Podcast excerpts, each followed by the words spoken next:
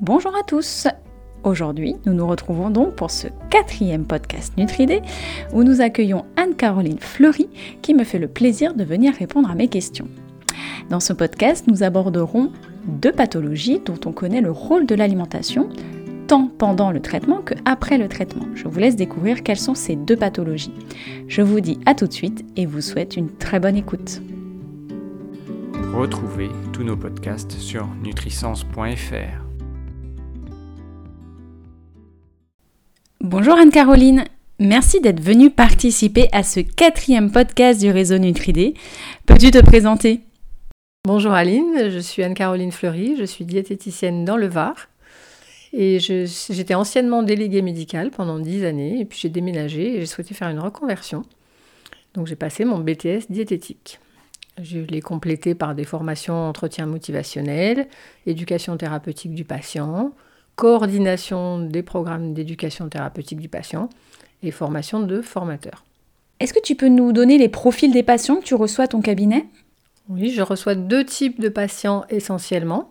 Des patients qui sont inscrits dans un parcours de chirurgie bariatrique en éducation thérapeutique du patient et également des patients atteints de cancer.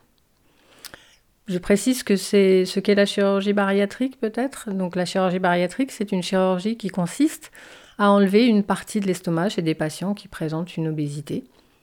Alors tu nous parles de l'ETP. Euh, peux-tu nous dire en quoi consiste l'ETP, notamment dans le cas de la prise en charge des patients en chirurgie bariatrique? Donc l'éducation thérapeutique du patient consiste en, en un parcours pluriprofessionnel. Donc les patients vont rencontrer des diététiciens, des psychologues, des infirmiers, des aides-soignants, des enseignants en pratique physique adaptée, communément appelée l'APA. Et tous ces intervenants vont se réunir pour le bien du patient et pour lui créer un parcours sur mesure en vue de cette chirurgie, mais ça peut être aussi pour une maladie chronique euh, typiquement, il y a de l'éducation thérapeutique du patient diabétique. Ça peut être aussi euh, sur toutes sortes de maladies chroniques, également en oncologie, on peut avoir de l'éducation thérapeutique liée plus précisément à une pathologie. Tu nous as parlé tout à l'heure que tu prenais en charge aussi les patients atteints de cancer. Comment prends-tu en charge ces patients et as-tu eu besoin d'une formation spécifique? Alors oui, il vaut mieux avoir fait une euh, formation spécifique. Moi, je l'ai faite auprès de l'Institut Gustave Roussy à Paris et je fais partie d'un réseau qui s'appelle Oncodiète. Alors il est très peu connu, mais c'est un réseau de professionnels diététiciens libéraux exclusivement qui prennent en charge les patients au plus près de leur domicile. Ça peut être des patients qui, sont, qui nous sont adressés par des centres de lutte contre le cancer, ou ça peut être euh, des patients qui ont eu un cancer et dont les effets secondaires nécessitent une prise en charge particulière. Le patient est donc adressé par euh, le centre de lutte contre le cancer et il faut lui, adresser il faut lui donner une prise en charge euh, en lien avec son traitement.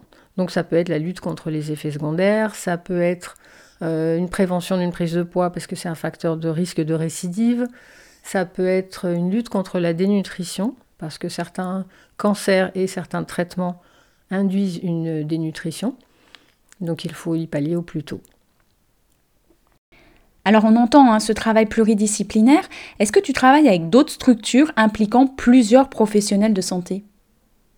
Oui, on peut se rapprocher de certaines associations, mais également de, des communautés pluriprofessionnelles territoriales de santé ou CPTS. Et j'encourage vivement les diététiciens à se rapprocher des CPTS de leur territoire, parce que c'est un maillage territorial, comme son nom l'indique, qui permet de connaître les professionnels qui sont à proximité. Et je me suis rendu compte, moi, en en faisant partie, que de nombreux professionnels de santé ne connaissent pas ou mal le travail du diététicien et donc le sous-emploi et n'y font pas, n'y ont pas recours. Donc, en conclusion, plusieurs formations complémentaires nécessaires à ta formation initiale de diététicien dans le but de mieux prendre en charge les maladies chroniques comme le cancer ou la chirurgie bariatrique. Merci Anne-Caroline. Merci Aline de m'avoir reçu. Un podcast nourri par les équipes de Nutrisens.